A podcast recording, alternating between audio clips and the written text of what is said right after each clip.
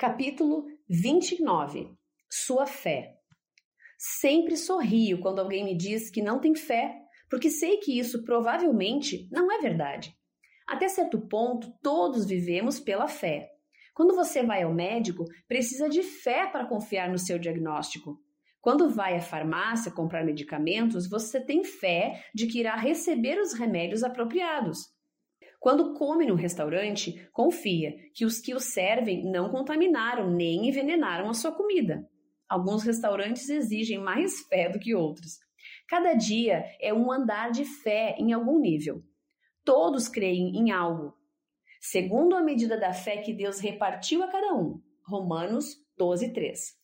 Escolhemos aquilo em que vamos crer. Alguns decidem crer em si mesmos, outros no governo no mal, na ciência, nos jornais, no trabalho pesado, em outras pessoas e alguns em Deus. A única pessoa que conheço que não acreditava em nada acabou num hospício porque ficou louca. A fé é algo sem o qual não podemos viver. Mas a fé é algo sem o qual também não podemos morrer. A nossa fé determina o que nos acontecerá quando deixarmos esse mundo. Se você tem fé em Jesus, sabe que seu futuro eterno está assegurado. Isso porque o espírito daquele que ressuscitou Jesus dentre os mortos vivificará também os vossos corpos mortais por meio do seu espírito, que em vós habita. Romanos 8:11.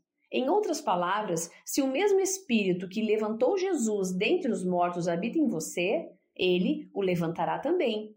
Ter a certeza do que nos acontecerá quando morrermos afetará grandemente a nossa vida hoje. A confiança em nosso futuro eterno nos dá uma perspectiva sobre a vida no presente, que envolve também a confiança no sentido mais amplo.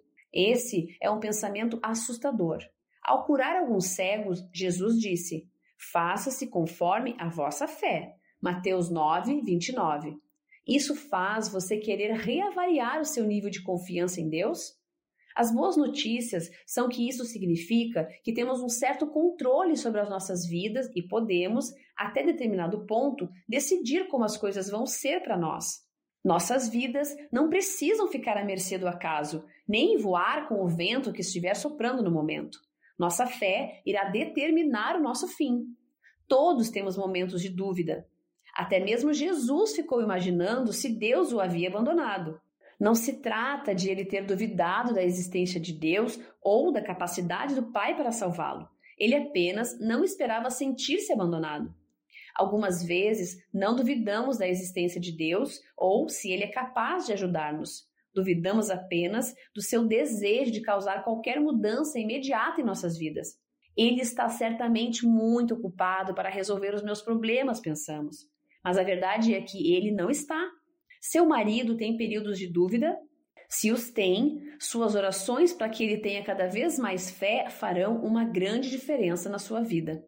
Mesmo que ele não conheça o Senhor, você pode orar para que a fé cresça em seu coração e pedir que a paz tome conta dele.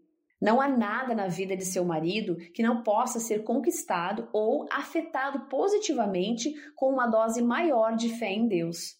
Jesus disse que qualquer homem que tenha fé para crer nele, do seu interior fluirão rios de água viva. João 7,38. Só isso já basta para eliminar uma vida inteira de dor, tribulação, medo, tristeza, apatia, desesperança, fracasso e dúvida. Vamos orar? Oração.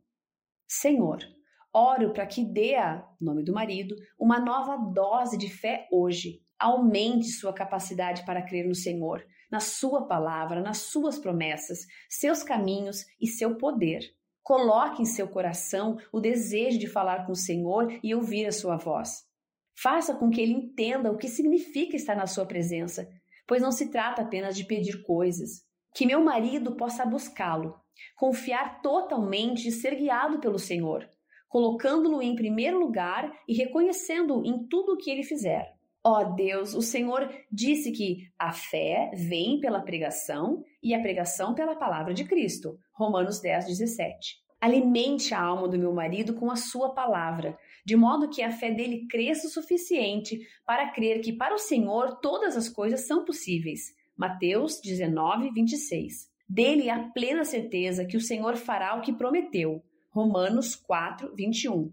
Torne a sua fé um escudo de proteção. Coloque-a em ação para mover as montanhas da sua vida. A sua palavra diz: o justo viverá por fé. Romanos 1,17. Oro para que ele tenha uma vida cheia da fé que o Senhor nos chamou a todos para experimentar. Que ele possa saber com plena certeza como é grande a tua bondade, que reservaste aos que te temem, da qual usas perante os filhos dos homens para com os que em ti se refugiam. Salmo 31, 19. Instrumentos de poder. Peça, porém, com fé, em nada duvidando, pois o que duvida é semelhante à onda do mar, impelida e agitada pelo vento. Não suponha esse homem que alcançará do Senhor alguma coisa. Homem de ânimo dobre, inconstante em todos os seus caminhos. Tiago 1, 6 a 8. Tudo o que não provém de fé é pecado. Romanos 14, 23. Se tiverdes fé como um grão de mostarda, direis a este monte: passa para colar, e ele passará. Nada vos será impossível. Mateus 17, 20. Logo, já não sou eu quem vive, mas Cristo vive em mim, e esse viver que agora tenho na carne, vivo pela fé no Filho de Deus, que me amou e a si mesmo se entregou por mim. Gálatas 2:20. Justificado, pois, mediante a fé, temos paz com Deus, por meio do nosso Senhor Jesus Cristo. Romanos 5:1.